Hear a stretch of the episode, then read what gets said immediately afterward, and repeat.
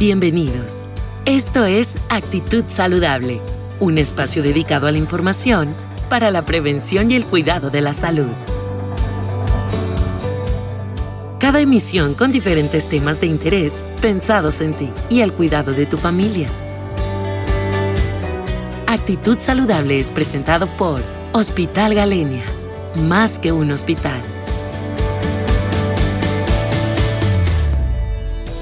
Hola, ¿qué tal?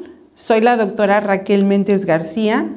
Soy presidente del Comité Hospitalario de Bioética del Hospital Galenia. En esta ocasión les voy a presentar al doctor Daniel Serrano Peña, que está aquí con nosotros.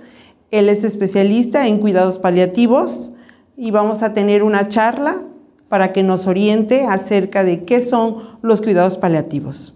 Bienvenido, doctor. Muchísimas gracias. A nuestro Hospital Galenia. Eh, sabemos que te dedicas a los cuidados paliativos. Nos gustaría que nos dijeras, eh, que para que todos conozcamos no solamente la parte del ámbito médico, sino el público en general, ¿qué son los cuidados paliativos? Mm, claro que sí, doctor. Primero que nada, muchas gracias por la invitación y para poder eh, expandir un poquito el conocimiento de esta, de esta rama de la medicina, que es como tal eso. Y son los cuidados que se le da a un paciente y a su familia cuando se encuentra frente a una enfermedad que tiene un pronóstico limitado y se atienden básicamente los rubros físico, mental y espiritual. La intención que tienen es poder generar eh, una red que de soporte y sustento para lidiar con esta enfermedad. Eh, no nada más es eh, la situación física, sino todo lo que conlleva estar enfermo con una enfermedad muy crítica. Entonces la intención es apoyar a la familia, al cuidador primario, que podemos más adelante ver qué es esto de ser un cuidador primario, y básicamente poder sustentar y ser como un, apoyo para la situación en esos tres rubros. Muy bien, doctor. ¿Y en qué tipo de pacientes o en qué tipo de enfermedades podemos eh, ir en busca de cuidados paliativos?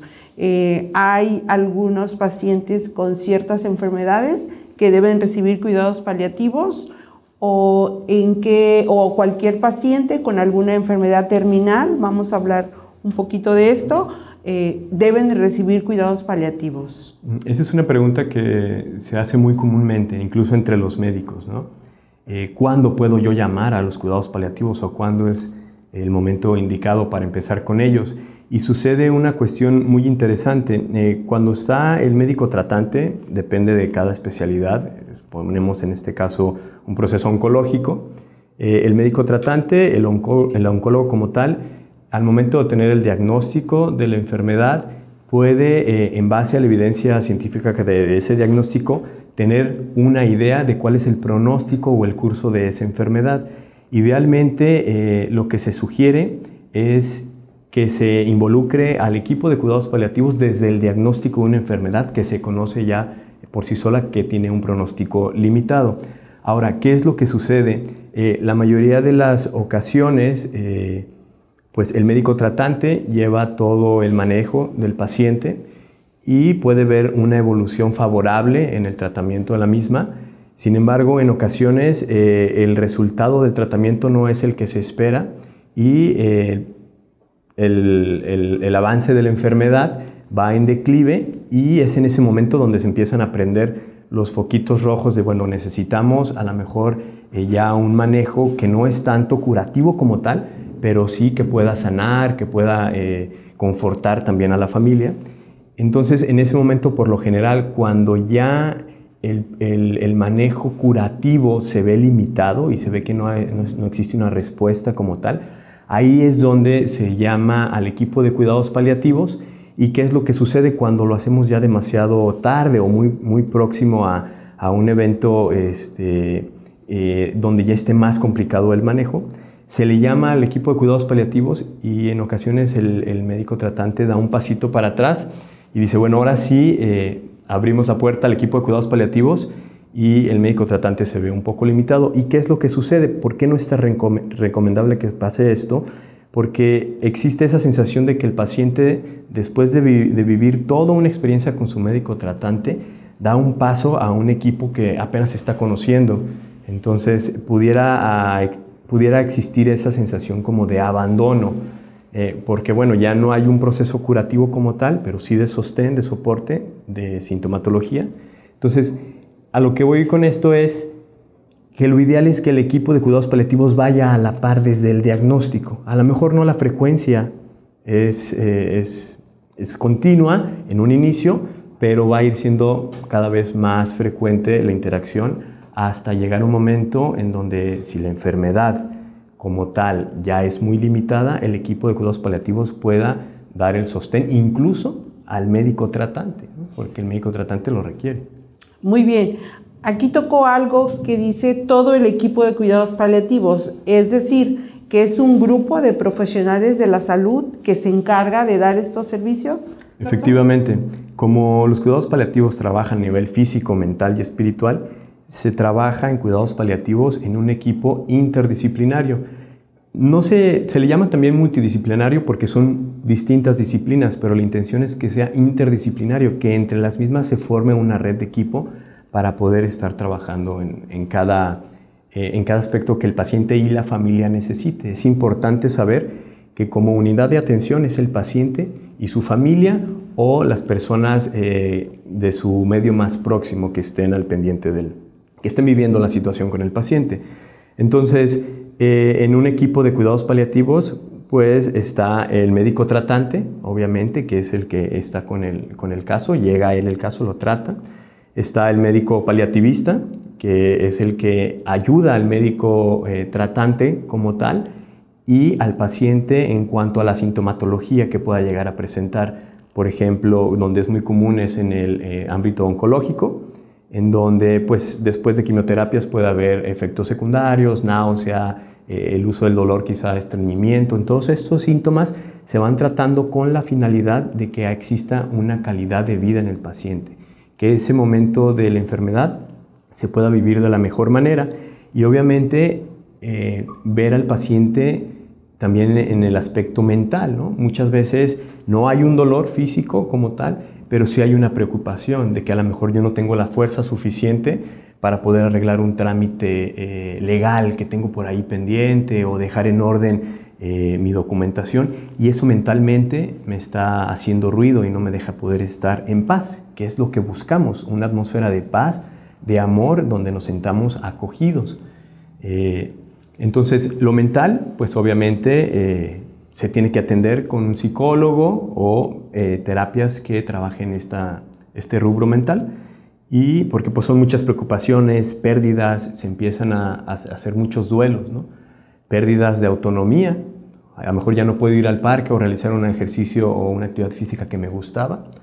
Y después ya ni siquiera puedo ir eh, al, si estoy en un segundo piso en la casa o en algún lugar, ya no puedo ni siquiera bajar. Después ya no puedo ir al baño y se van teniendo pérdidas hasta dejar el cuerpo. Ok. Eh, mencionaste algo sobre una calidad de vida.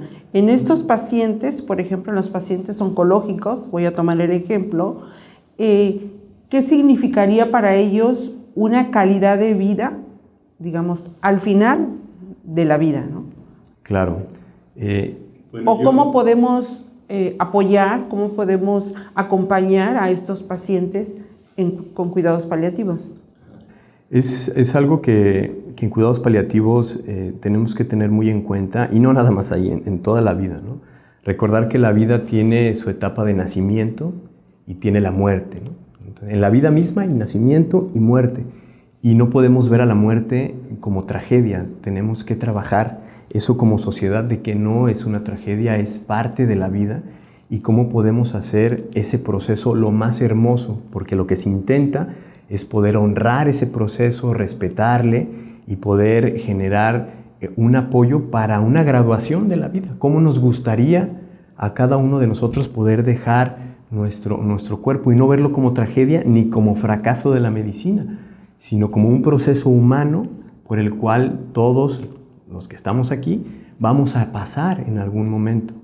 Entonces la intención eh, como tal es poder eh, dar ese, ese apoyo para, para vivir ese proceso de la mejor manera.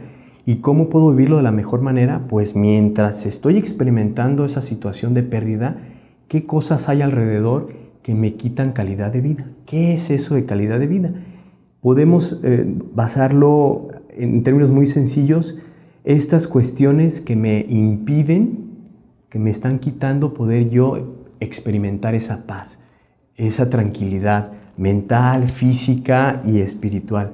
Entonces lo que se intenta desde un inicio es en los cuidados paliativos cuando llega el equipo es identificar qué factores son los que están quitando calidad de vida.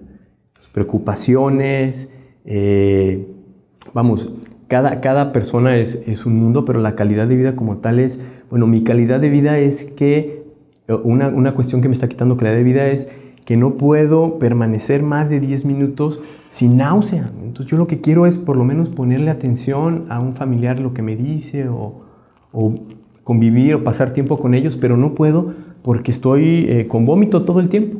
Entonces esto me quita calidad de vida, por, por, dar un ejemplo. Exacto. A propósito eh, de que menciona usted de este síntoma que son los vómitos, eh, ¿en cuidados paliativos se manejan medicamentos? ¿Y qué tipo de medicamentos se manejan o quién los maneja? ¿Nos podrías platicar un poquito sobre la analgesia, digamos, de, de todo esto? Claro que sí. Eh, me gustaría también tocar un punto en cuanto a la definición de la Organización Mundial de la Salud en cuidados paliativos y toca esos tres rubros, ¿no? un cuidado físico, mental y espiritual. Entonces, en lo físico, pues eh, podemos echar mano dependiendo del síntoma que se tenga, porque eh, al menos en el gremio médico se tiene la idea de clínica del dolor y cuidados paliativos. Cuando hay un dolor severo, intenso, de difícil manejo, pues nos vamos a esa clínica del dolor y que sean nuestros compañeros, colegas eh, anestesiólogos, expertos en la materia, que trabajen el dolor. Pero ¿qué pasa cuando no hay dolor? Entonces pareciera que cuando no hay dolor, el equipo de cuidados paliativos o clínica del dolor, pues como que no es tan, eh, no está tan a, la vista, ¿no? Y recordar que no nada más es el único síntoma. Obviamente el dolor se trata eh, con una escala analgésica o la escala de la analgesia, y eh, pues empieza desde cuestiones coadyuvantes, como por ejemplo colocar temperatura, fomentos calientes si es muscular, dependiendo de dónde es el dolor y de qué tipo de dolor estemos hablando, desde medios físicos hasta eh, opioides o medicamentos que eh, manejan ya el dolor de manera un poquito más, pues más intenso. ¿no? Entonces es una escalera. Empezamos desde lo más bajo hasta lo más alto y quitar justamente en cuidados paliativos es importante el quitar ese, ese tabú o esas ideas preconcebidas del uso de los opioides. O sea, está muy generalizado porque pues, los opioides pudieran caer en manos de personas que se utilizan como drogas de abuso, pero en realidad son de los mejores analgésicos que tenemos. Y, incluso el acceso a ellos ha sido en todo el mundo todo una... Eh, pues ha sido un esfuerzo muy grande por los médicos paliativistas para tener acceso a ellos. Y hablando también de, la familia ahora, ¿no? Porque estamos ahorita con el enfermo, pero su entorno, la familia, eh, ¿de qué manera se beneficia el paciente y su familia con los cuidados paliativos? Claro, es muy importante porque una enfermedad avanzada, pronóstico limitado, terminal, si le podemos llamar terminal, cayendo en definiciones eh, donde se espera, eh, donde se tiene una esperanza de vida quizá de seis meses este, hacia para abajo, la familia pues está en, un, en, una situación de angustia, ¿no? física, económica, eh, en todos los sentidos, ¿no? también espiritual. Entonces, es muy importante identificar en, en, en, esta situación al cuidador primario, que es como se le determina. ¿no? Es esa persona que está al pie del cañón con el paciente. ¿no? no todos lo tienen, pero la mayoría de las personas que cuentan con familia tienen un cuidador primario. Si es el esposo, generalmente es la esposa, pero no siempre es así, por eso es importante primero preguntar y darnos cuenta quién realmente es el cuidador primario. Y una vez que se identifica al cuidador primario, tenemos que darnos cuenta que al cuidador primario lo tenemos que cuidar y tener en la palma de la mano, porque si se nos agota o si se nos va para abajo el cuidador primario, se lleva entre las patas al, paciente, ¿no? por llamarlo de esta manera. Entonces, el cuidador primario hay que apoyarle para que pueda justamente ser eso, para que pueda dar la atención y no perder la energía en otras cuestiones. Por dar un ejemplo, se identifica el cuidador primario y esto se conoce como red de apoyo. Entonces, es el cuidador primario, pero hay otros cuidadores, podríamos llamarles secundarios, que también están al pendiente de la situación y queremos ayudar. Entonces, a veces no sabemos cómo cuando somos un vecino, un familiar, un amigo. Entonces, ¿cómo puedo ayudar? A lo mejor no directamente con el paciente, pero sí ayudando al cuidador primario. Entonces, si el cuidador primario tiene que estar al pendiente del paciente eh, y no tiene a lo mejor tiempo de cocinar, se le va el, tiempo por estar cuidándolo, entonces a lo mejor puede llegar alguien y dice, eh, oye tía, o dependiendo de la situación, a mí me gusta mucho eh, cocinar, me gustaría apoyarte con eso, para que tú ya no tengas que estar pensando en qué vas a cocinar, todavía aparte de estar cuidando a una persona, estar pensando en estas otras cosas. Entonces ahí es donde la familia y la red de apoyo se apoya, eh, vamos, valga redundancia, recibe el apoyo. O una persona que a lo mejor vive en otro país o en otro lugar, ¿cómo puedo apoyar? A lo mejor económicamente. Buscamos, la intención es tener más hombros para apoyar y generar esta atmósfera para la graduación de la vida y poder hacer un evento amoroso, un evento pacífico. Entonces la familia se apoya cuando recibe justamente este, esta situación. Justamente hablaste del término eh, cuando uno se gradúa ¿no? de, esta vida y hablando eh, de, de, la muerte. Y con la muerte pues viene el duelo de toda la familia, ¿no? de los familiares más cercanos. Eh, ¿Los cuidados paliativos apoyan en este proceso de duelo? Eh, yo supongo que entra también una tanatóloga o el médico paliativista también tiene cuenta con herramientas para apoyar en este proceso de duelo a la familia. Sí, dentro de la red de, eh, de cuidados paliativos se encuentra con tanatólogos y psicólogos que manejan eh, el duelo. El mismo médico paliativista tiene entrenamiento en este, en este rubro. Y sí es importante porque se dan eh, desde el diagnóstico, durante la enfermedad y después también a la familia. Entonces, como tenemos unidad de atención nuevamente, paciente y familia, cuidadores, entonces después de la muerte también hay un apoyo. Entonces, es muy importante... Eh, cómo se lleva el proceso cuando tenemos todavía al paciente con vida, eh, cómo, cómo, son eh, esos cuidados que se le da por parte de la familia, porque después, cuando viene el momento de la muerte, después la familia empieza a recordar y puede cargar eh, culpas, hubiera hecho, no, no hubiera hecho esto. Entonces, todo este tipo de cuestiones las cuidamos para evitar una cosa que se denomina como duelo patológico. Es, es, normal tener duelos, o sea, vamos, una pérdida y es normal tener un, duelo ante la pérdida. Entonces, que estas pérdidas sean eh, llevadas adecuadamente y de manera eh, positiva, que no impliquen una, eh, pues un deterioro en las funciones que el paciente, el que se queda, más bien el, el familiar que se queda, en cuanto a su desarrollo en la sociedad, que no repercuta negativamente, sino que le permita avanzar con la vida, que sea positivo para ello. Entonces, eh, pues a veces pensamos que la muerte es de que pues todos se mueren, ¿no? Pero ¿cómo estoy trabajando yo la mía, la, propia muerte? ¿no? Entonces, ¿cómo trabajo la mía? Y eh, lo que sucede es que ante una muerte, pues uno como cuidador, como familiar, podemos eh, tener la sensación de que aquella persona está descansando o que ya no hay más sufrimiento, ya no percibimos sufrimiento o dolor, que es lo que queremos evitar. Pero ¿qué pasa con el que se queda? Se crea un vacío gigantesco en sus vidas que aquí es donde los cuidados paliativos nos ayudan a cuidar que ese vacío no se llene de remordimientos, de preocupaciones, de cuestiones de hubiera, de culpas y llenarlo de agradecimiento, de gratitud, de satisfacciones, de liberar cargas y bueno, pareciera que es un hueco que nunca se va a llenar pero la vida es tan maravillosa y no sabemos este, siempre qué le puede poner a ese, a ese hueco. Doctor, ¿y los cuidados paliativos también lo puede recibir un enfermo en su domicilio, en casa? ¿Se puede llevar esto?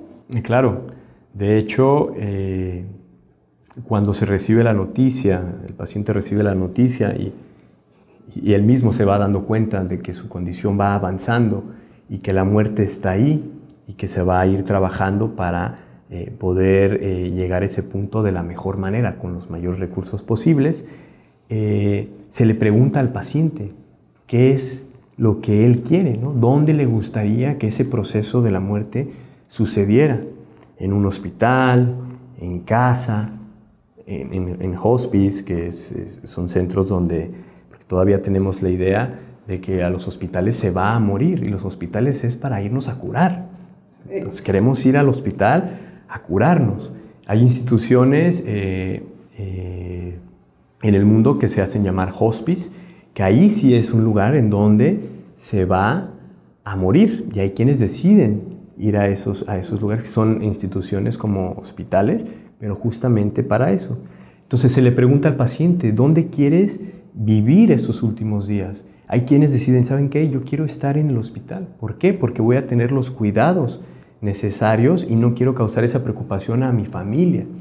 Entonces, muchas veces los pacientes están en casa y se sienten más tranquilos de estar en casa con una comunicación constante con el hospital, pero en ocasiones hay una claudicación del cuidador primario que se siente eh, abrumado cuando no hay un, donde no se están llevando adecuadamente los cuidados paliativos, es, se siente abrumado por tanta carga de, que tiene que, vamos, con los cuidados del paciente que solicita un internamiento. Quizás que es que vamos a llevarlo al hospital, esto ya se sale de mis manos.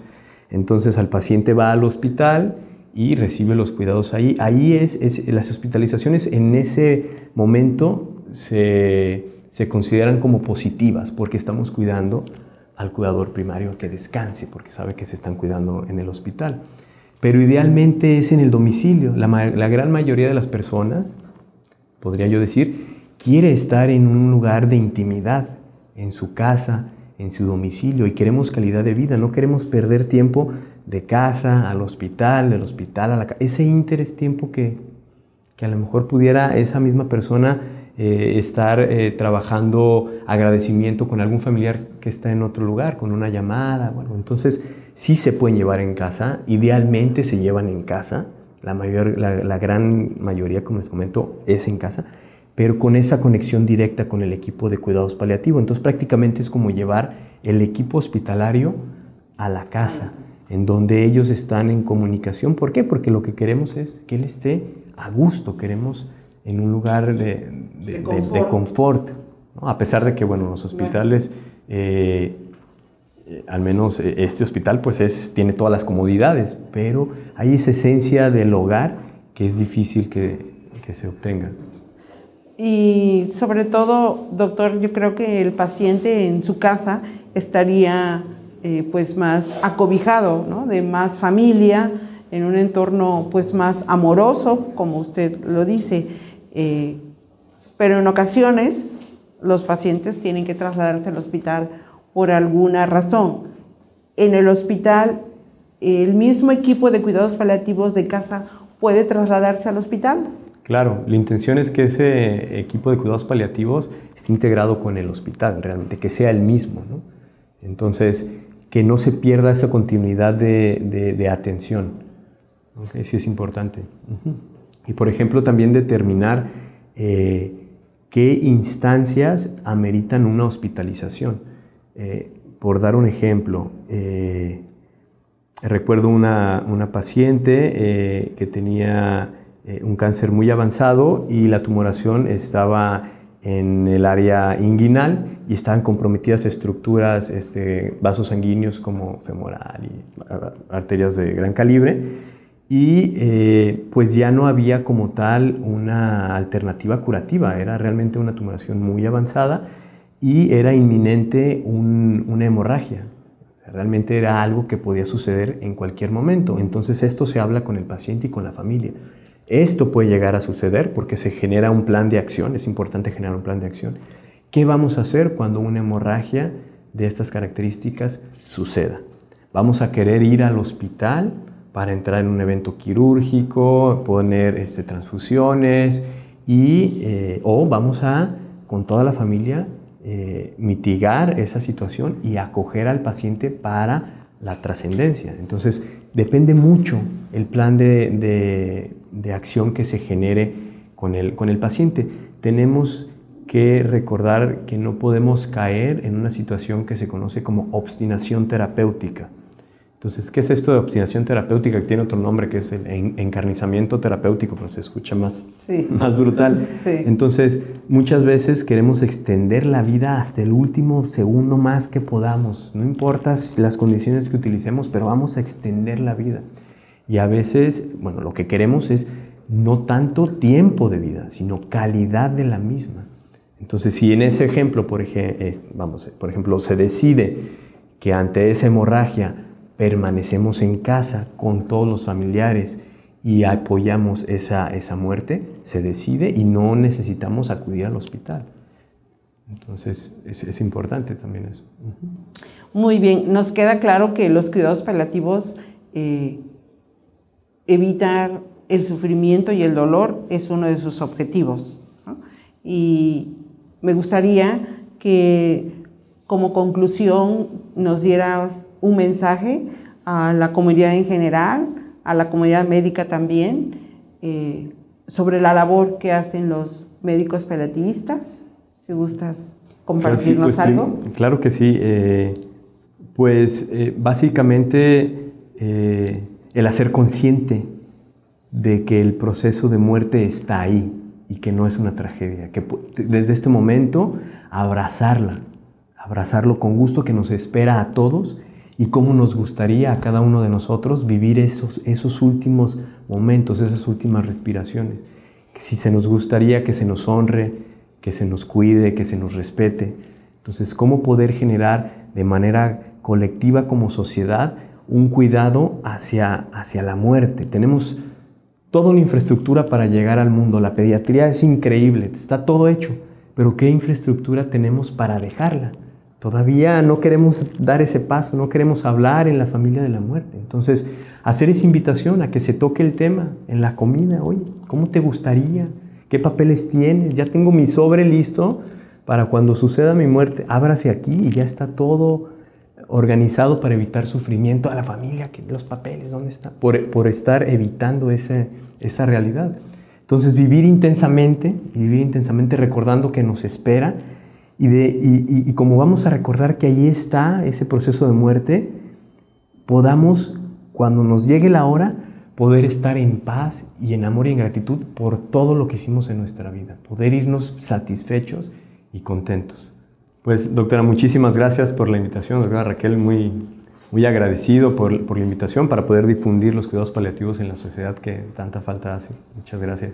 Eh, gracias a ti, doctor Daniel Serrano que has eh, aceptado la invitación. El Hospital Galenia eh, te da las gracias y el Comité Hospitalario de Bioética también. Y te deseamos mucho éxito y gracias por esa labor también tan humanitaria que haces con todos los pacientes y con aquellos que necesitan aliviar el dolor y el sufrimiento a cambio de tener una paz y una armonía.